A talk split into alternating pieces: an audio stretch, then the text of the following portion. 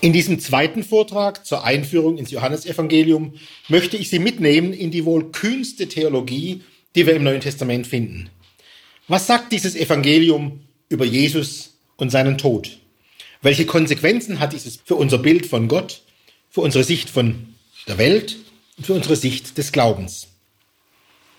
In der frühen Kirche und bis heute in der Ostkirche wird Johannes, der Evangelist, mit dem ehrenvollen Beinamen der Theologe versehen. Hotheologos.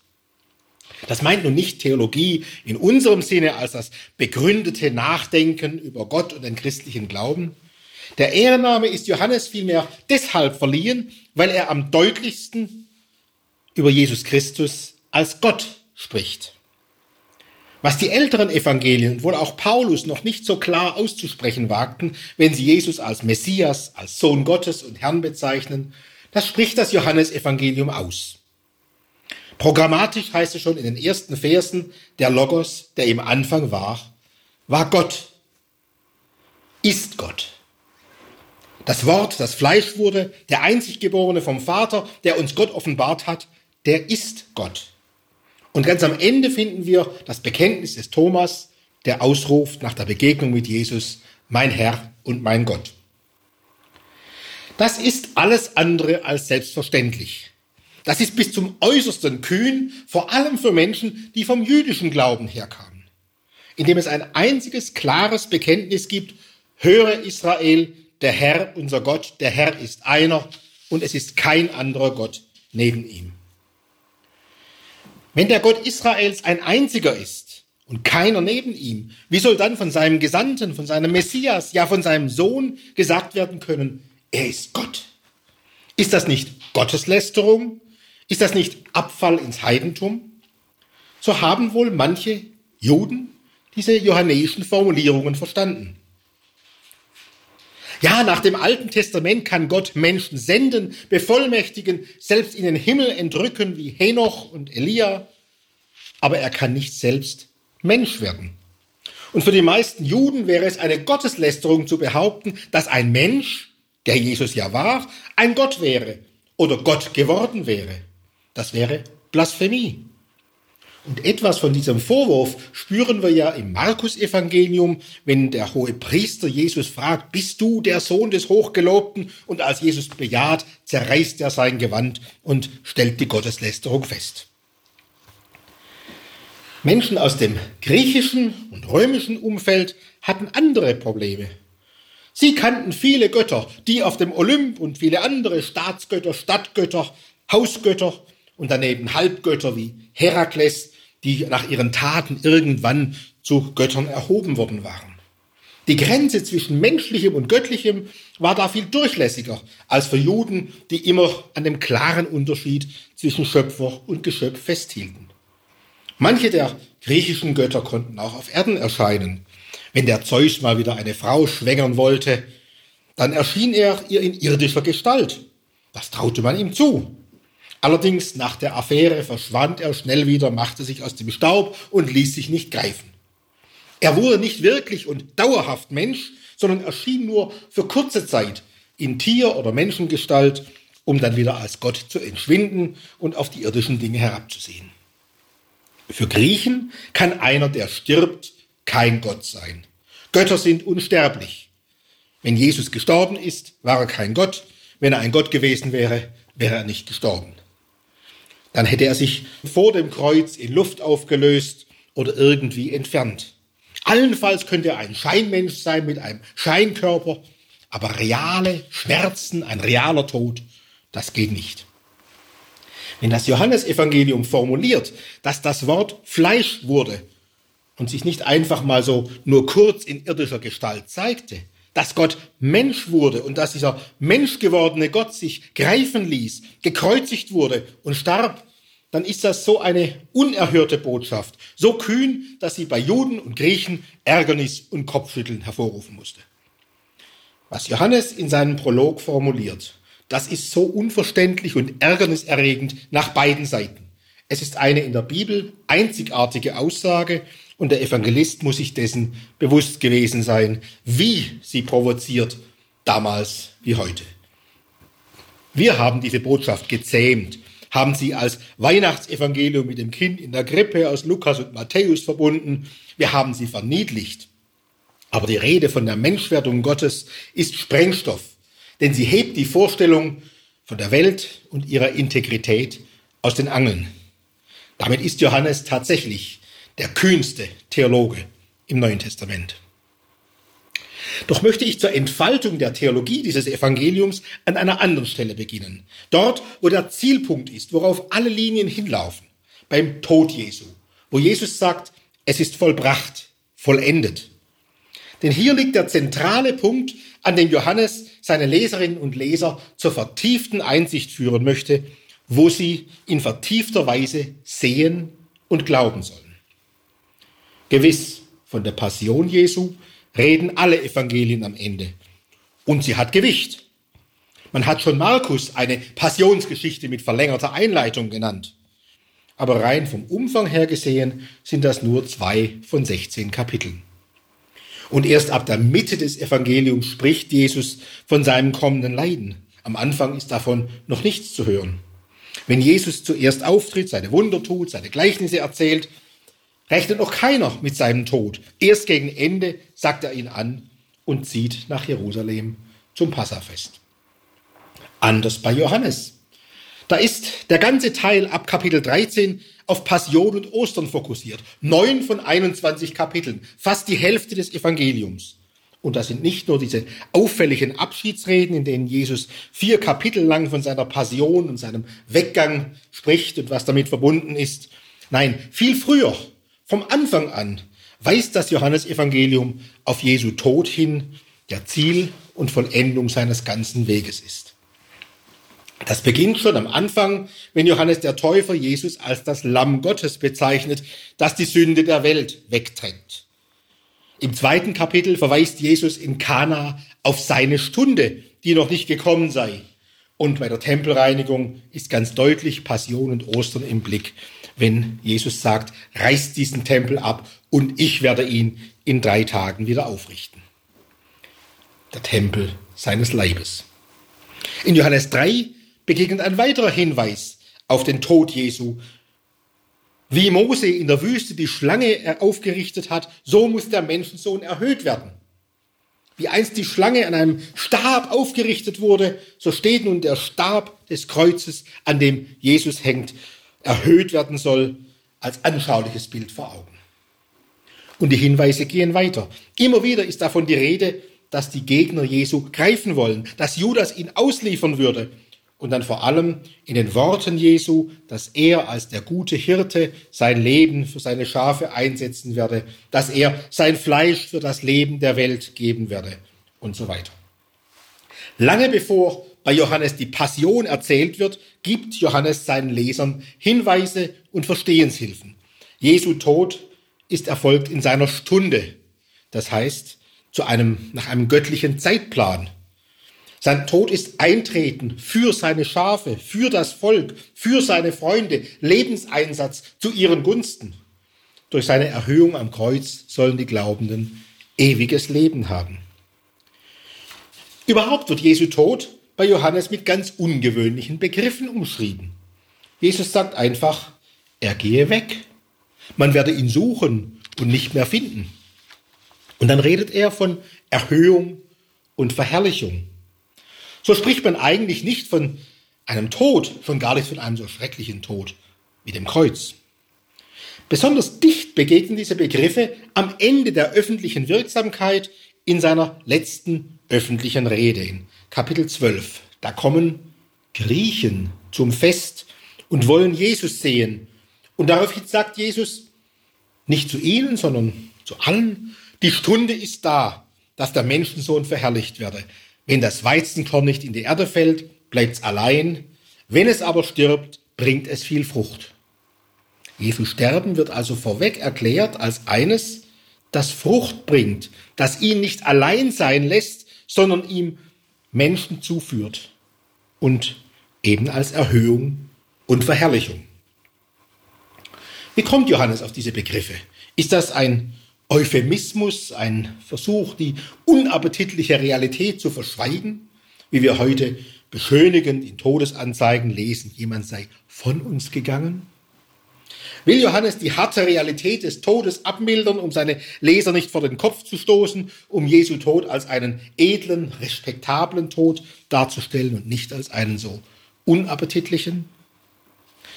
Dafür könnte man anführen, dass Johannes auch das Leiden Jesu weniger betont als Markus und Matthäus.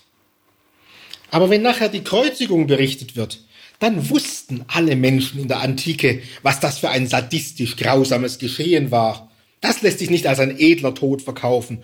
Und die frühen heidnischen Kritiker des Christentums wie Celsus haben das gesehen. Wer so stirbt, kann nicht edel sein, nicht einer, dem man folgen sollte, schon gar kein Gott. Erhöhung und Verherrlichung, diese beiden Worte, mit denen Johannes den Tod Jesu charakterisiert, zielen nicht auf Verharmlosung. Sie spiegeln vielmehr eine theologische Einsicht. Ihr Hintergrund ist die Bibel, die Schrift. In dem berühmten Gottesknechtslied in Jesaja 53, für wahr, er trug unsere Krankheit und so weiter, da kommen sie zusammen vor. Dort heißt es im griechischen Text, mein Knecht wird erhöht und sehr verherrlicht sein. Wenn man den Gottesknecht in diesem Text wie die frühe Christenheit auf Jesus deutet, dann ist da eine Weissagung von ihm. Das ganze Lied spricht davon, dass dieser Knecht stellvertretend Schuld von anderen trägt, dass sein Tod Frucht bringen, ja ihm Nachkommenschaft verschaffen wird. Und nun ganz konkret, er, der Knecht Gottes, Jesus, wird eben trotz seines Todes, ja durch seinen Tod erhöht und verherrlicht sein. Wenn das auf Jesus bezogen werden durfte, dann hieß dies, durch die Schrift erscheint sein Tod in einem ganz neuen Licht. Es ist in Wahrheit ein Geschehen der Erhöhung und der Verherrlichung. Letztlich soll Jesus eben nicht nur an einer Holzstange zwei Meter über den Boden erhöht werden, sondern zu Gott erhöht und mit Ehre überkleidet. So wird der Kreuzestod schon vorab im Licht der Schrift im Blick auf seinen Ertrag gedeutet. Diese neue Beleuchtung des Kreuzes aus der Schrift ist ein konkretes Beispiel dafür, wie sich die Jünger Jesu nach Ostern erinnerten und dadurch die Anleitung des Heiligen Geistes, Jesu Geschick und das Zeugnis der Schrift besser verstanden. Wir sehen hier, wie das Johannesevangelium zu seiner ganz eigenen Sichtweise auf Jesus und seinen Tod gelangt. Und all das, bevor ein Satz von Jesu Passion erzählt wird. Warum legt Johannes so gesteigerten Wert auf die Erläuterung des Todes Jesu? Warum wird von Anfang an dieses Geschehen so ins Auge gefasst? Gäbe es nicht schönere Themen? Hier müssen wir uns noch einmal einen Blick auf die Adressatengemeinde gönnen, in die das Evangelium wohl hineinsprechen wollte. Wie ich schon in meinem ersten Vortrag gezeigt habe, können wir ein Bild dieser Fragen äh, der Leserinnen und Leser aus den Abschiedsreden des Evangeliums gewinnen ist ja auffällig, dass Jesus so lange und so ausführlich vor seiner Passion erläuternd über seinen Weggang redet. Die bekommt mehr Raum als anderswo, als in jedem anderen Evangelium. Alles scheint darauf ausgerichtet zu sein, dass die Leserinnen und Leser dieses Geschehen richtig verstehen. Was sagt Jesus da seinen betrübten Jüngerinnen und Jüngern? Ich will euch nicht als Weisen zurücklassen. Ich gehe zum Vater. Ja, wenn die Jünger oder auch die spätere Gemeinde sich verwaist fühlen, weil Jesus nicht mehr da ist, dann sollen sie wissen, dass Jesus nicht einfach verschwunden ist, sondern beim Vater und dort für sie eintritt. Es ist gut für euch, dass ich weggehe. Jesu Tod ist notwendig, heilsnotwendig, denn nur danach kann der Heilige Geist gegeben werden, gesandt werden, der die Gemeinde zum Verstehen führt. Und der ist eben verheißen für die Zeit nach Jesu Tod. An Ostern wird er den Jüngern zugehaucht. Wir können aus diesen Abschiedsreden erspüren, wo das Problem lag. Nicht nur für die Jünger Jesu vor Ostern, sondern vor allem auch für die Gemeinde, an die Johannes sein Evangelium zunächst adressiert. Sie sind verunsichert, fühlen sich verwaist, alleingelassen in der Welt. Sie können sich nicht freuen, sondern trauern. Denn Jesus ist weg er ist unsichtbar. Nicht nur in den zwei Tagen zwischen Karfreitag und Ostern, sondern auch gerade in der Zeit danach. Und das ist eben auch mit Ostern nicht einfach erledigt. Diese Anfechtung kommt immer wieder. Und wenn Menschen um einen herum sich lustig machen und fragen, wo ist denn dein Gott? Zeig ihn uns doch. Wenn sie sich spöttisch oder auch offen feindselig gegenüber den merkwürdigen Anhängern dieses unsichtbaren Gottes verhalten, dann ist der Glaube angefochten und bedrängt. Und dabei stellt sich die Frage ja sehr existenziell. Haben wir das richtig verstanden oder haben wir uns geirrt? War das Kreuz letztlich nur ein Unfall der Geschichte? Ist Jesus halt gescheitert? Hatte nicht, hat nicht die Welt recht? Sind nicht all die vorherigen Hoffnungen durch diesen schmählichen Tod durchkreuzt? Dieser Situation verheißt Jesus in den Abschiedsreden, dass der Geist nach Ostern die Jünger stärken soll. Der Paraklet, wie es hier heißt. Dieses griechische Wort meint eigentlich nicht Tröster, wie in vielen Bibelübersetzungen es wiedergegeben wird, sondern herbeigerufener, Advokat. Ja, wie ein Rechtsanwalt soll dieser Geist im Prozess gegen die nicht glaubende Welt die Glaubenden vertreten. Er soll den Aufweis führen, dass der Unglaube im Unrecht ist und der Glaube im Recht, dass Jesus zwar unsichtbar, aber eben beim Vater ist, dass er tatsächlich bei Gott ins Recht gesetzt ist. War das Kreuz ein Scheitern oder war es der Sieg, die Intronisation, die Einsetzung des wahren Königs? Das sind die Fragen, um die es geht, sehr existenziell für die Leserinnen und Leser des Evangeliums und genauso existenziell bis heute. Auch unser Glaube erleidet Anfechtungen. Auch wir können fragen, ob der Glaube im Recht ist oder ob wir alle einer großen Selbsttäuschung aufgesessen sind. Ja, das Johannesevangelium spricht für die Gemeinde nach Ostern genau diese Frage an und hilft, zu einer Antwort zu kommen. Darum wird Jesu Passion, bevor sie erzählt wird, mit so vielen erklärenden Hinweisen versehen. Darum wird sie in den Abschiedsreden so ausführlich besprochen, dass ihr Ertrag, Leben, Freude, Friede in Christus thematisiert wird. Darum spricht Jesus hier bereits vorab in einer Perspektive, als hätte er das alles schon hinter sich. Ich habe die Welt besiegt. Ja, das sagt Jesus, bevor er ans Kreuz geht. Und wenn dann endlich die Passionsgeschichte beginnt, dann erzählt Johannes sie anders als Markus. Er erzählt sie so, dass die Leserschaft über das hinaus, was sich hier vor Augen abspielt, eine andere Realität wahrzunehmen lernt, eine Realität hinter der irdischen. Vor Augen steht ein übler Tod eines Verbrechers am Kreuz. Sadistisch, unappetitlich, so dass man nur wegschauen möchte. Und doch erzählt Johannes so, dass dieses Bild von einem zweiten Bild überlagert wird, dass es irgendwann kippt, wie man ein Kaleidoskop dreht. Hinter der grausamen Wirklichkeit des Todes erscheint das Bild einer Verherrlichung oder einer Intronisation. Ein Bild von Jesus, der eigentlich der wahre König ist.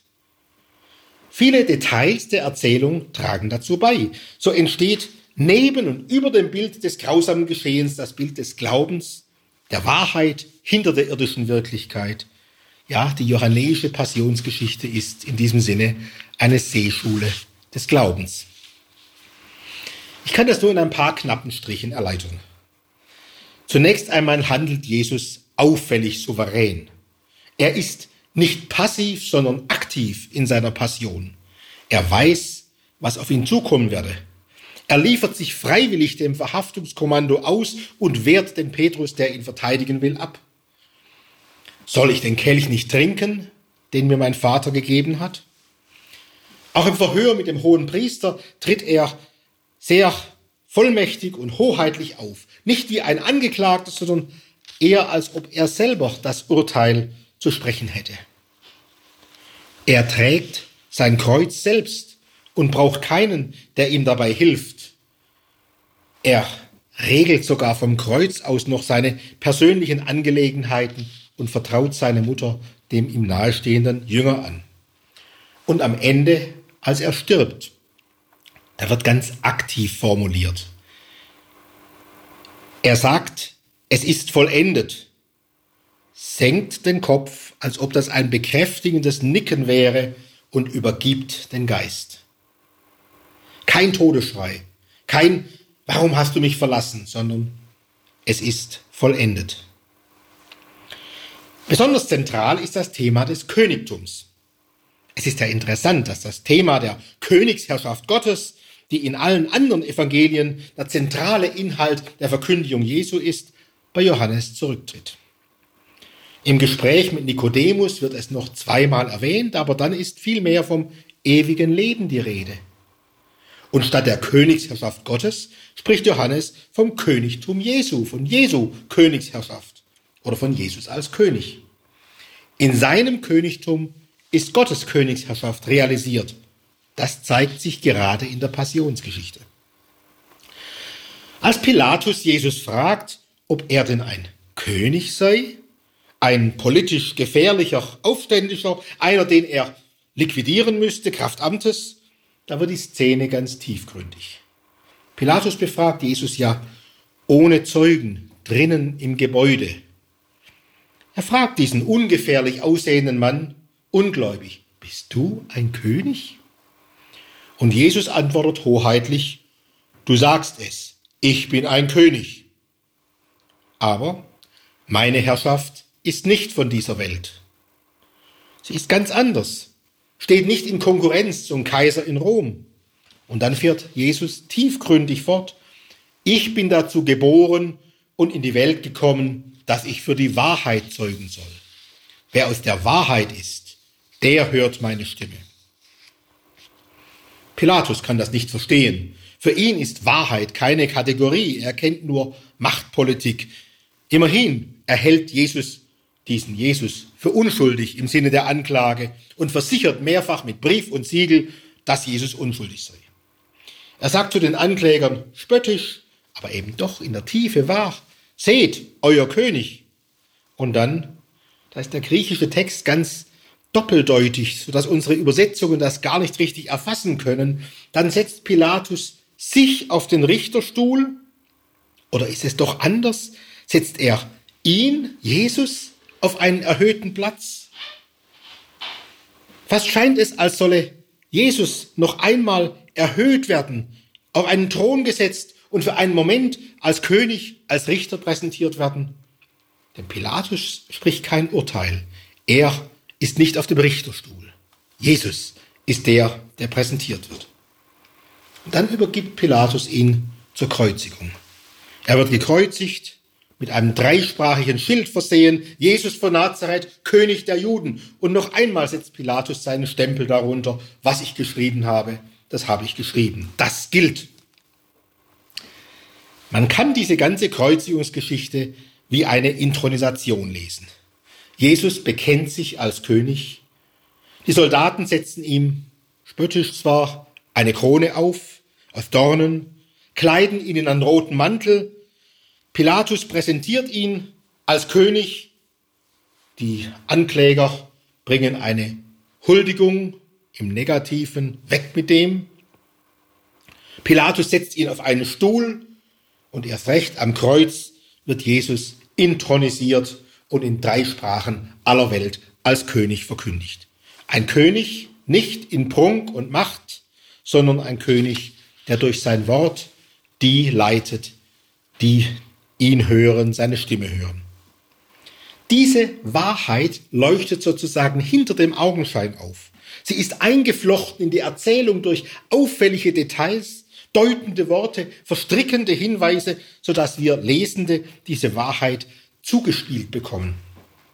Die Wahrheit des Königtums Jesu ist eine Wahrheit, die erst nach Ostern sichtbar ist. Eine Einsicht, die den Jüngern und dem Johannesevangelisten erst durch den Geist und dem Licht der Schrift vermittelt werden konnte. Es ist die Wahrheit des Glaubens über Jesus Christus. Und diese Wahrheit stellt das Evangelium seinen verunsicherten, angefochtenen Lesern vor Augen. Sie sollen das Kreuz richtig verstehen, nicht als Scheitern, sondern als Sieg, nicht als Ende, sondern als einen neuen Anfang, als den Beginn der Herrschaft des wahren Königs, als Quelle des neuen Lebens, des ewigen Lebens für alle, die ihm folgen. Das ist bei Johannes wohlgemerkt nicht erst mit Ostern verbunden, sondern schon mit Jesu Tod. Darin ist offenbar schon alles vollbracht. Darin ist er auch bereits erhöht und verherrlicht. Das heißt natürlich nicht, dass Ostern überflüssig wäre, ganz gewiss nicht. Aber Karfreitag und Ostern sind hier ganz eng zusammengeschaut. Man kann sie nicht säuberlich trennen. Ohne Ostern wäre Jesu Tod irrelevant. Aber ohne das Kreuz gäbe es auch kein Ostern, keinen Sieg über die Welt, keine Einsetzung in Herrlichkeit.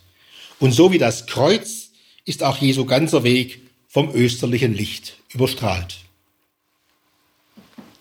Doch was ist das eigentlich, was die Jünger am Ostertag erkennen? Dass Jesus, der tot war, halt wieder lebt? Die Wiederbelebung eines Leichnams? Pflaster drauf, alles wieder gut? Das wäre viel zu wenig. Einen Hinweis gibt gleich die erste Ostererzählung, in der Petrus und der Lieblingsjünger miteinander zum Grab laufen und es leer auffinden. Der Lieblingsjünger ist schneller an der Grabkammer, aber er lässt Petrus den Vortritt. Der geht hinein und sieht sich zuerst um und versteht gar nichts. Dann geht der Lieblingsjünger hinein und sieht und glaubt. Aber was sehen die beiden? Und was ist der Inhalt des Osterglaubens? Sie sehen, wie es heißt, in der Grabliege Leichenbinden zusammengefaltet daliegen und das Schweißtuch, das über dem Kopf des Leichnams gelegen hatte, daneben separat. Und daraufhin heißt es, glaubt der andere Jünger. Was bedeutet das, was Sie, was Sie da sehen? Was ist das für ein Zeichen? Etwas flapsig ausgedrückt, da hat einer sein Bett gemacht. Der da lag, ist nicht einfach herausgerissen worden im Chaos, er war selber in der Lage, aufzustehen, die Tücher zu falten, zurückzulegen. Während Lazarus in Johannes 11, als Jesus ihn aus dem Grab ruft, noch von den Tüchern umwickelt ist, als eine Wickelleiche aus dem Grab kommt und erst freigebunden werden muss, hat Jesus sich selbst befreit. Das heißt, nach Johannes ist Jesus auferstanden, nicht nur auferweckt. Er hat selbst die Macht, sein Leben hinzugeben und sein Leben wieder zu nehmen, die Vollmacht über das Leben. Und das heißt, er ist Gott. Das ist der österliche Glaube nach Johannes. Es geht nicht um die Wiederbelebung eines Leichnams bei Lazarus, sondern um die Erkenntnis der wahren Vollmacht Jesu, der eben Macht hat, sein Leben hinzugeben und wieder zu nehmen. In dieser göttlichen Vollmacht haucht er den Jüngern dann an Ostern den österlichen Geist ein, so wie Gott in der Schöpfungsgeschichte dem Erdenkloß seinen göttlichen Atem eingehaucht hat. Johannes gebraucht hier das gleiche Wort, das in der Genesis steht, wenn Gott dem Erdenkloß den Atem einhaucht. Das heißt, Jesus, der Auferstandene, handelt an den Jüngern in schöpferischer Vollmacht. Er ist Schöpfer, er ist Lebendigmacher, er handelt als Gott. Und das ist von Ostern her zu erkennen. Von Ostern her, durch den Geist, haben die Jünger dann auch alles andere besser verstanden, den Weg Jesu, sein Geschick, seine Worte, seine Taten. Von Ostern her fällt ein Licht auf alles, auf die ganze Geschichte Jesu und so hat Johannes diese Geschichte dann gestaltet. Doch wer ist Jesus? Was sagt das vierte Evangelium über seine Identität? Ganz generell und von Anfang an wird offen formuliert, er ist Gott. Er ist von oben, er ist Zeuge himmlischer Dinge. Das ist natürlich nicht selbstverständlich, denn historisch ist Jesus zunächst als Mensch unter Menschen aufgetreten. Und seine Zeitgenossen sahen sich allenfalls mit der Frage konfrontiert, ob dieser Jesus mehr war als ein normaler Mensch, ein Prophet, ein von Gott Gesandter, der Messias. Im Markus-Evangelium haben wir noch den Hinweis, dass Jesu Identität zunächst noch geheim zu halten ist und dass man eigentlich erst nach Ostern von ihr reden kann. Und daran ist historisch sicher richtig, dass man dem irdischen Jesus von außen her keine göttliche Würde ansehen konnte. Der lief nicht einfach mit einer Aura herum, wie man es in Filmen zum Teil darstellen könnte. Seine wahre Identität war selbst für seine Jünger nicht völlig klar. In der Passion wurde das auf eine Probe gestellt, in der sie alle versagten. Erst nach Ostern verstanden sie langsam, wer er war.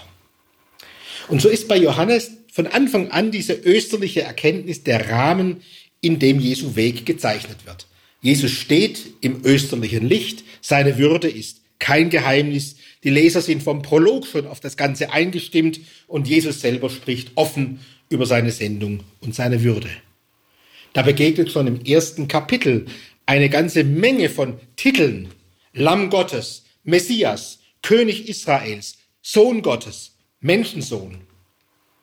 In seinen Taten wie dem Weinwunder oder dem Brotwunder wird er in schöpferischer Vollmacht präsentiert und nach der Sabbatheilung in Johannes 5 sagt er, mein Vater wirkt bis jetzt am Sabbat und ich wirke auch.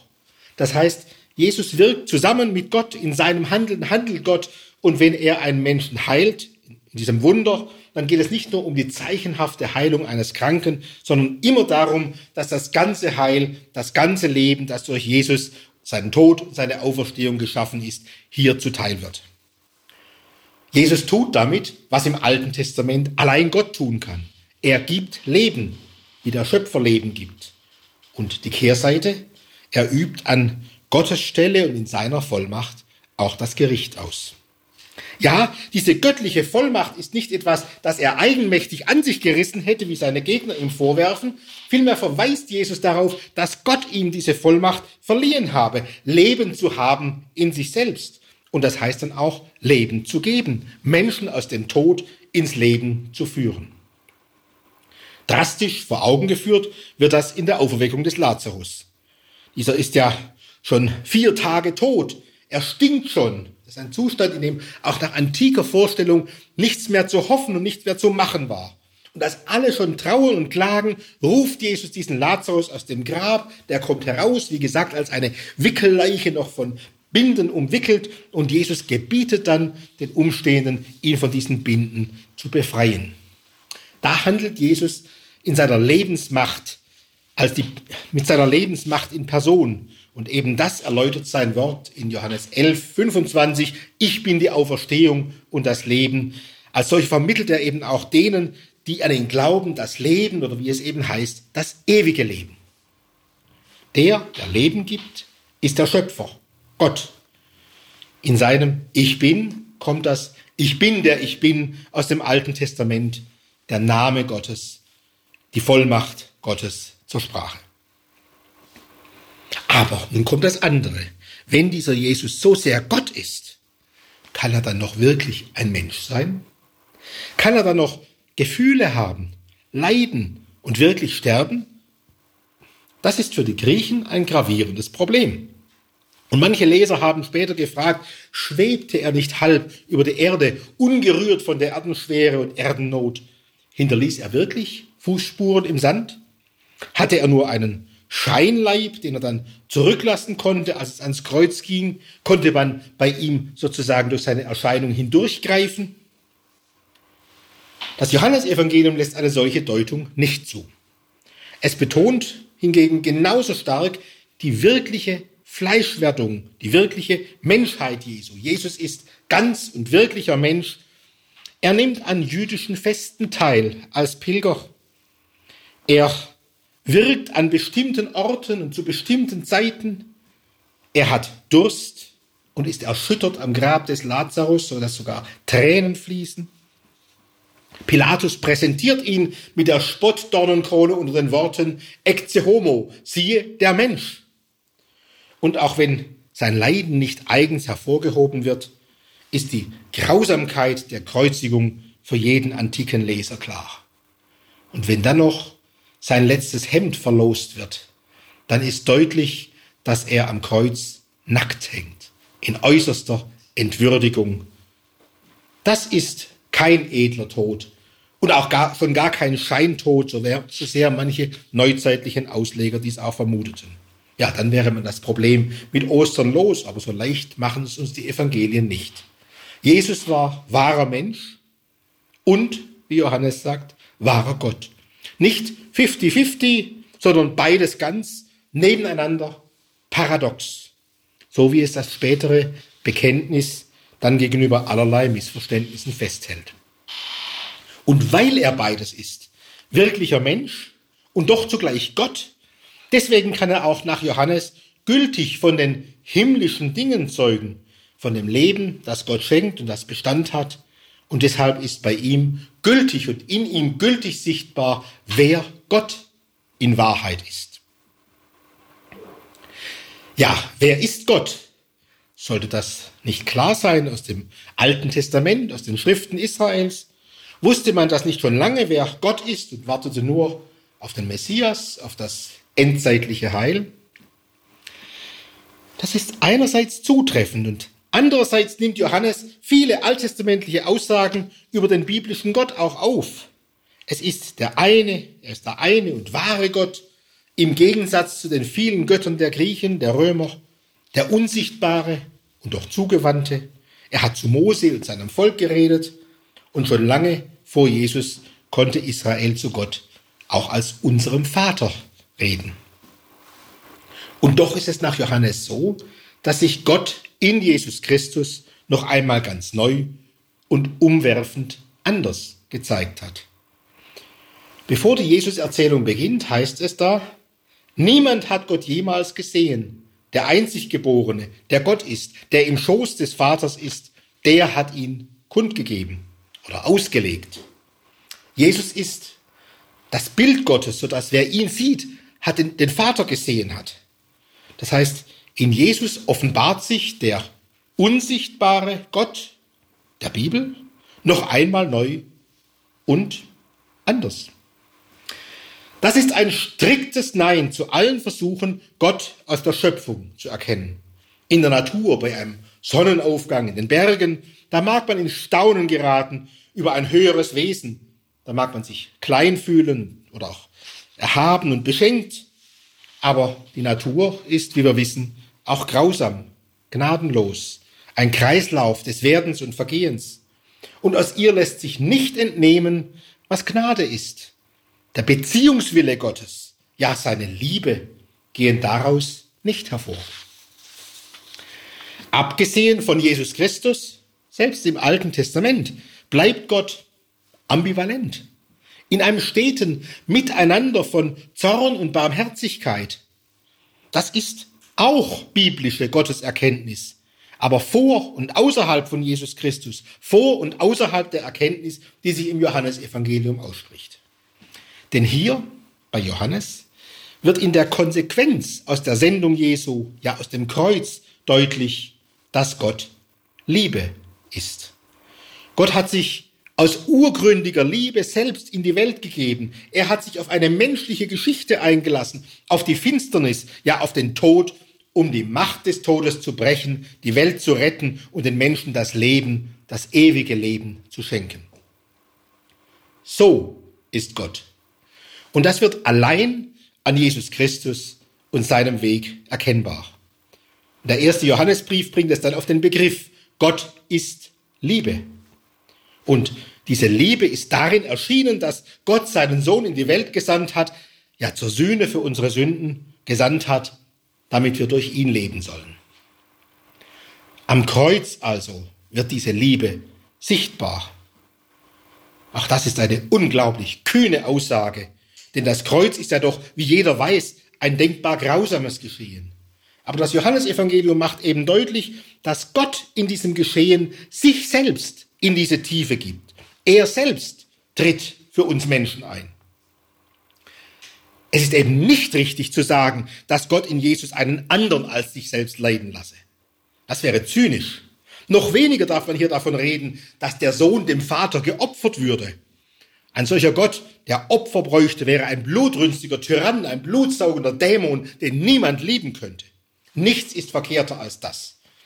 Wenn Jesus eins ist mit dem Vater, dann heißt das, wenn Jesus sein Leben für seine Freunde einsetzt, dann gibt damit Gott selbst sich für uns in den Tod.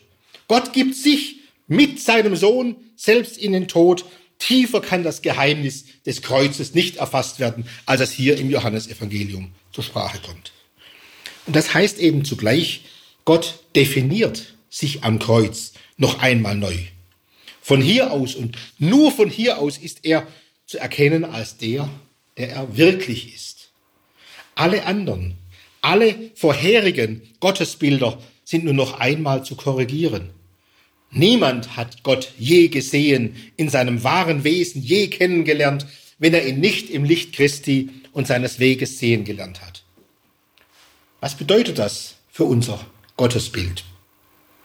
Wenn das Wesen des biblischen Gottes in der Sendung des Sohnes offenbar wird, die in seinem Kreuz mündet, dann lässt sich das nicht anders interpretieren, als dass der ewige Gott sich auf eine Geschichte eingelassen hat. Auf die räumlich und zeitlich konkrete Geschichte des irdischen Jesus und damit auf unsere menschliche Geschichte. Gott ist nicht, wie ihn die Philosophen definierten, der unwandelbare, unveränderliche, sondern Gott ist menschlich und den Menschen nah, mitgehend, erbarmend, voll Liebe. Und diese Geschichte ist nicht nur eine kurze Episode, nach der dann nach Ostern alles wieder im früheren Zustand wäre. Der Auferstandene lässt sich ja gerade an den Kreuzesmalen erkennen. Und in Anbetracht dieses Zeichens sagt Thomas, mein Herr und mein Gott. Das heißt, Gott lässt sich bleibend an den Zeichen des Kreuzes, an seiner Geschichte erkennen, weil da seine Liebe deutlich wird. Gott ist seit Christus und seit Ostern nicht mehr anders zu erkennen als im Angesicht des Auferweckten, des Auferstandenen, Gekreuzigten.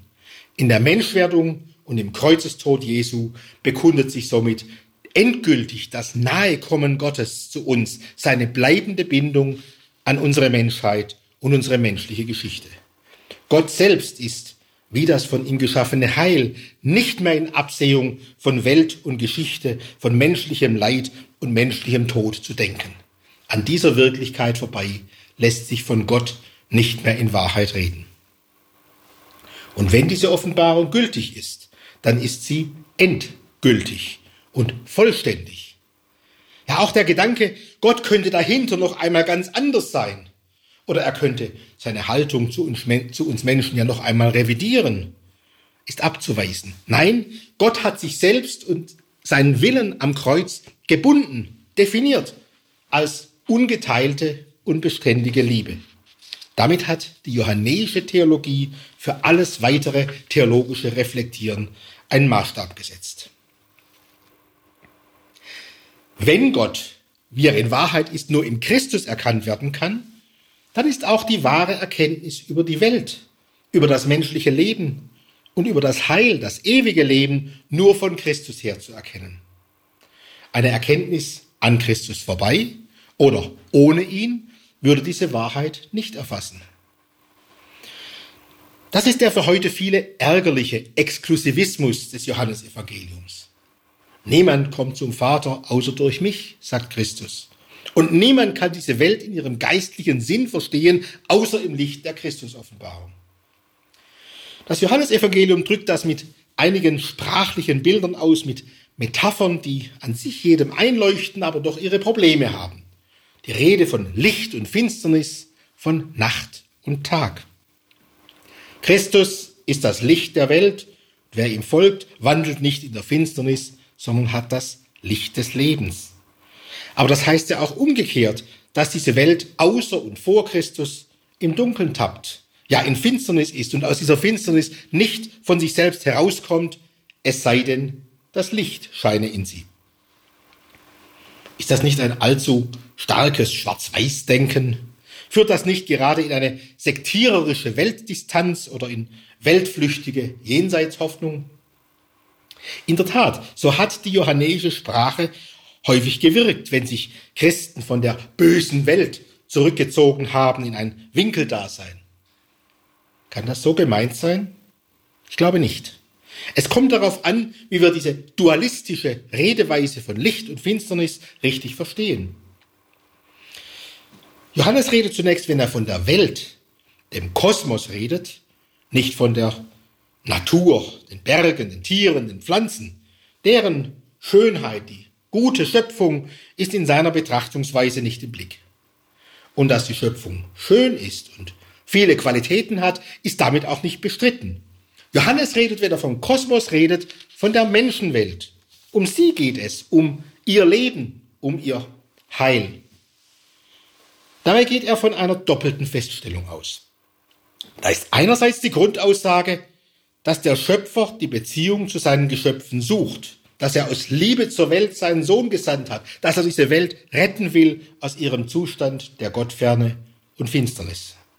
Jesus Christus ist der Retter der Welt, so heißt es am Ende von Johannes 4, durchaus in einer Konkurrenz zu allen möglichen Gestalten, die in der Antike als Wohltäter und Retter äh, verehrt wurden, Kaiser zum Beispiel. Und da ist andererseits die Aussage, dass diese Welt, die doch durch ihn geschaffen ist, diese Botschaft nicht aufgenommen hat, sondern in ihrer Mehrheit zurückweist. Das ist vielleicht die bittere Erfahrung der Gemeinden des Johannesevangeliums, dass Juden und Heiden ihre Botschaft nicht hörten, dass sie die Finsternis mehr liebten als das Licht. Die Jünger sehen sich zurückgestoßen, unverstanden, ausgegrenzt, ja, gehasst. Und gerade darum wird ihnen gesagt, dass die Welt auch schon Jesus gehasst habe. Also wundert euch nicht, das ist normal. Doch nun müssen wir sehen, wie das Johannesevangelium darum ringt, diese Ablehnung zu verstehen. Dass der Liebesantrag Gottes in Jesus Christus von den Menschen achselzuckend oder gar feindlich ausgeschlagen wird, ist eigentlich unverständlich. Für den Glaubenden ist der Unglaube eigentlich unverständlich. Am Ende der Wirksamkeit Jesu, als deutlich wird, dass er nun in den Tod gehen wird, da wird diese Frage ausdrücklich noch einmal thematisiert. Obwohl Jesus vor seinen Zeitgenossen so viele Zeichen getan hat, glaubten sie nicht. Warum? Waren sie einfach böswillig, gleichgültig? Haben sie sich einfach anders entschieden? Nein, diese flachen Antworten, die in der heutigen Theologie, gerade auch bei Pietisten und Evangelikalen gerne begegnen, bringt Johannes nicht. Er sagt, sie konnten nicht glauben. Es ist nicht ihre eigene Entscheidungsfreiheit. Gott hat ihre Herzen verhärtet und ihren Sinn verfinstert. Und dazu wird ein Wort aus dem Propheten Jesaja zitiert. Er hat ihre Augen verblendet und ihr Herz verstockt. Der Unglaube ist nicht böser Wille, und auch der Glaube ist nicht eigene Entscheidung.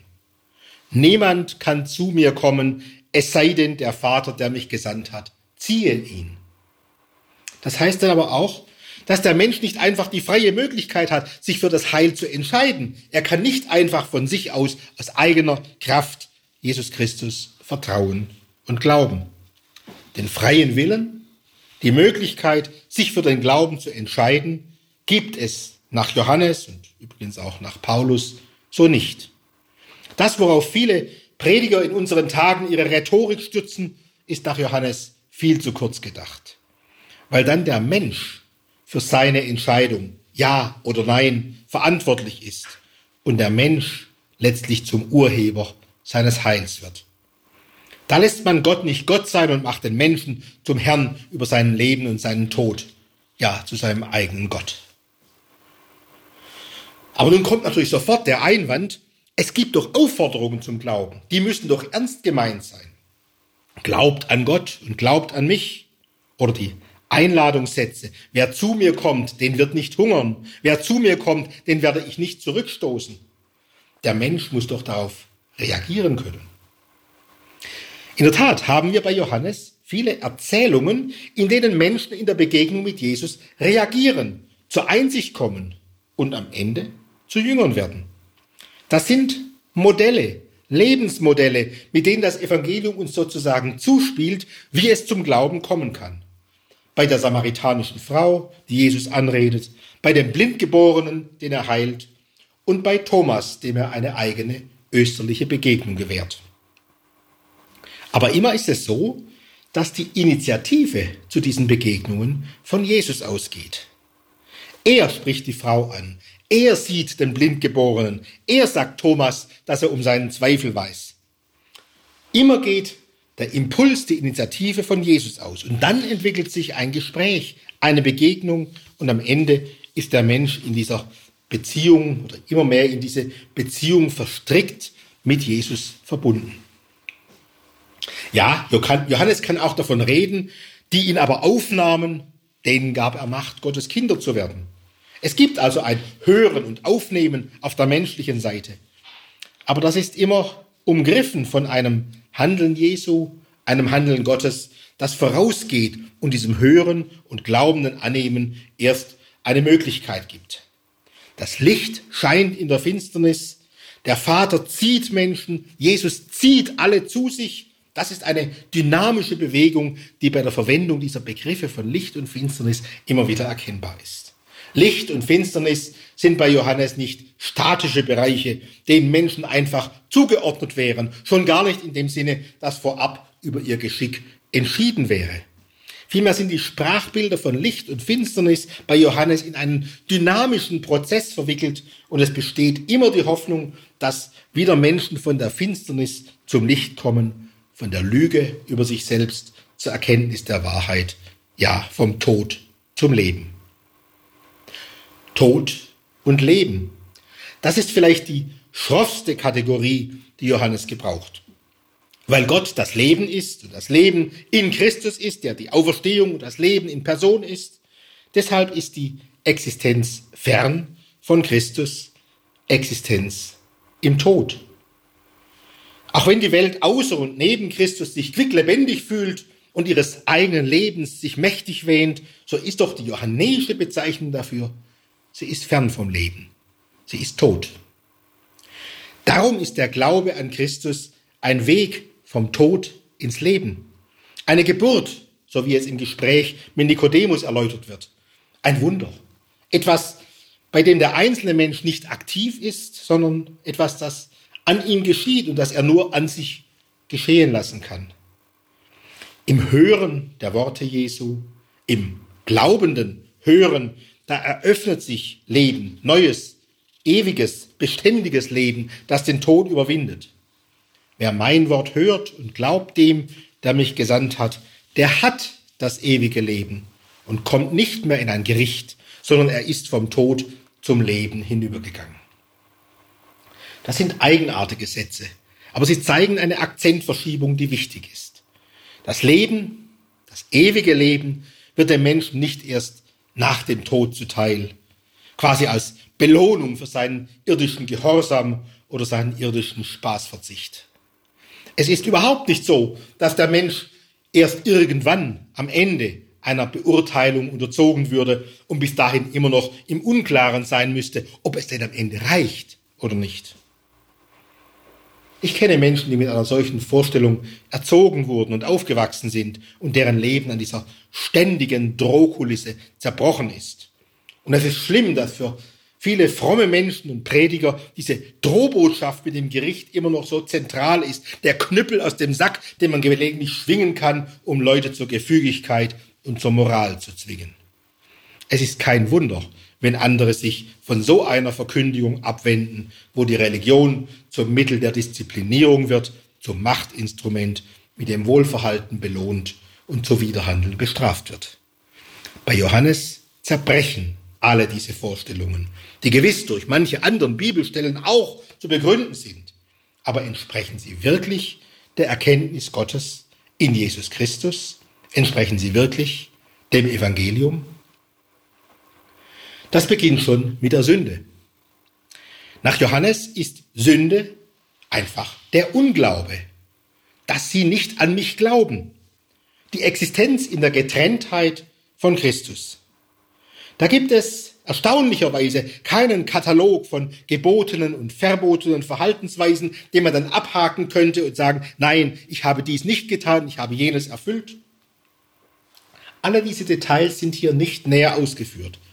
Es ist nicht die Rede von einzelnen Tatsünden, die man dann aufzählen könnte. Vielmehr ist grundsätzlicher davon die Rede, dass der Mensch ohne Christus, ohne den Glauben an Christus im Bereich der Finsternis und des Todes ist. Das ist die Sünde. Der Mensch unter der Sünde versklavt, tut dann natürlich auch entsprechende Handlungen. Aber das Entscheidende sind nicht die Handlungen, sondern der Unglaube, die Unfreiheit, die Distanz von Christus. Es ist Sünde im Singular.